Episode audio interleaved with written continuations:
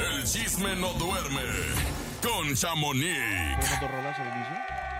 ¿Cómo estás, Chamonix? Ya son las 9 de la mañana con 4 minutos y ahora sí es el momento de escuchar el chisme de la mera mera, mi querida Sid, mi querido DJ Topomix.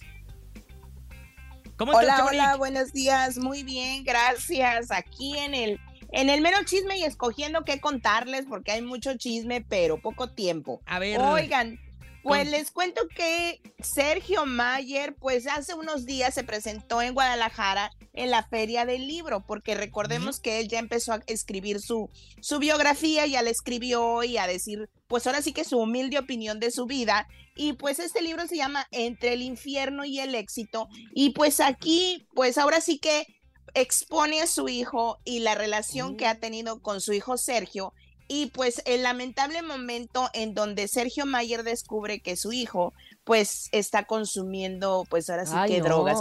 Escuchemos de su propia boca porque él dice que su hijo le dio autorización para exponer. Ay, qué fuerte.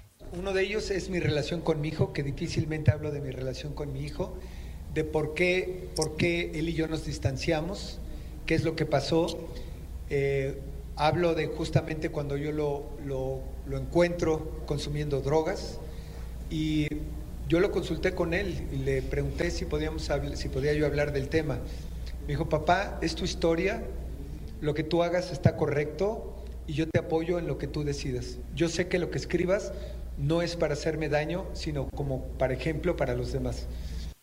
Claro, Órale. Y, es que yo creo que muchos papás también eh, han de pasar la misma situación. Claro. Y es difícil, no sabe uno como papá cómo reaccionar, me imagino. Esto es algo que es bien difícil de abordar y que hemos visto en otras circunstancias, como por ejemplo lo que ha pasado con Julio César Chávez, que incluso tiene una clínica de rehabilitación y no ha podido con su hijo. Entonces, bueno, si él también lo está exponiendo, quiere decir que su hijo está en buen momento, ¿no?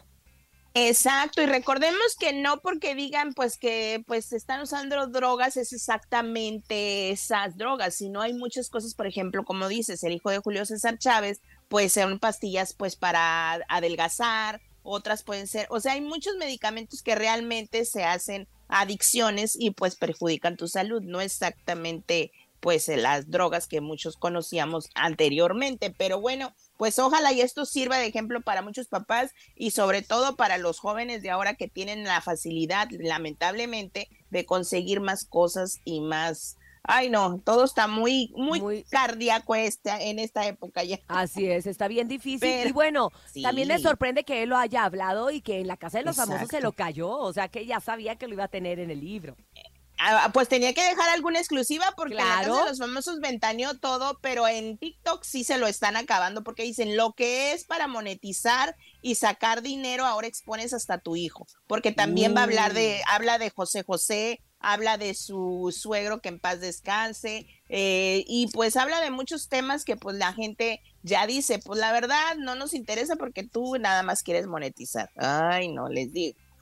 Pero pues cada quien. Oigan, pues también les cuento que pues alguien que yo creo que vamos a empezar a ver el próximo año un pleito legal es entre Florinda Mesa y los hijos de pues el fallecido Roberto Gómez Bolaños, porque pues ellos ya pues ya empezaron a hacer supuestamente las grabaciones de una bioserie de pues Chespirito, ahora sí como lo conocemos, y pues ya Florinda Mesa ya ha dejado muy en claro en varios videos que no tienen autorización de su imagen ni de hablar de ella, ni de exponerla. ¿Y quién creen que es el abogado? ¿Quién? ¿Quién? Pose. pues sí, Guillermo oh, es el abogado de Florinda Mesa y pues muy próximamente dicen que les va a llegar una carta a los hijos oficialmente donde tienen prohibido hablar, mencionarla o usar su imagen pero pues fueron 40 años de relación con ella, entonces ¿a quién van a poner? Oye, ya pues que descansar al Roberto, ya. No, pero yo creo que lo van a hacer, Chamoni, como lo han hecho en otras series, que en lugar de ponerle pues, Andrea, le ponen Patty, en lugar de ponerle este Araceli, le ponen Andrea. O sea, yo creo que lo van a hacer así. Le van a poner y, pues,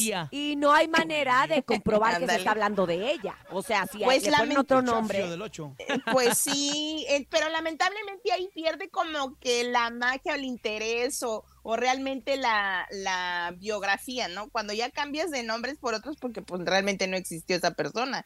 Pero pues bueno, cada quien lo que sea por no que no los demanden. Eh, la semana pasada que vino Juan Fres, Juan Frese nos dijo que él iba a ser al Chavo del Ocho.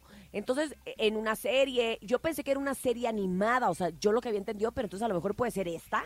De repente, pues, a lo mejor lo esté manejando de esta manera. Es cierto. Supuestamente, no sé, pero dicen que sí va a salir que la chilindrina, sí va a salir el señor Barriga, sí van a salir varios personajes, menos, pues obviamente, Florinda Mesa. La chimol, Exacto y ni este Kiko tampoco. Sí, Oye, hay que mencionarla, porque ¿qué tal si no te Exacto, por eso te digo la chimol.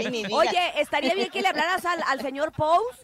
Que luego, que luego es tan amigo tuyo, Chamonix, dile que, que te Ya necesitamos, necesitamos una entrevista, le voy a pactar una entrevista para ustedes, muchachos, para que le saquen toda la sopa, porque hay mucho que preguntar. Me, avisas, me avisas, yo voy a estar lista, Chamonix. Como estaremos listos mañana para más información, como siempre te agradecemos que traigas lo último del espectáculo aquí al show de la mejor y les recordamos a ustedes en casa o donde nos estén escuchando que pueden seguir a Chamonix en el Instagram como arroba Chamonix 3. Bye, Chamonix. Bye. Te queremos, Chamonix.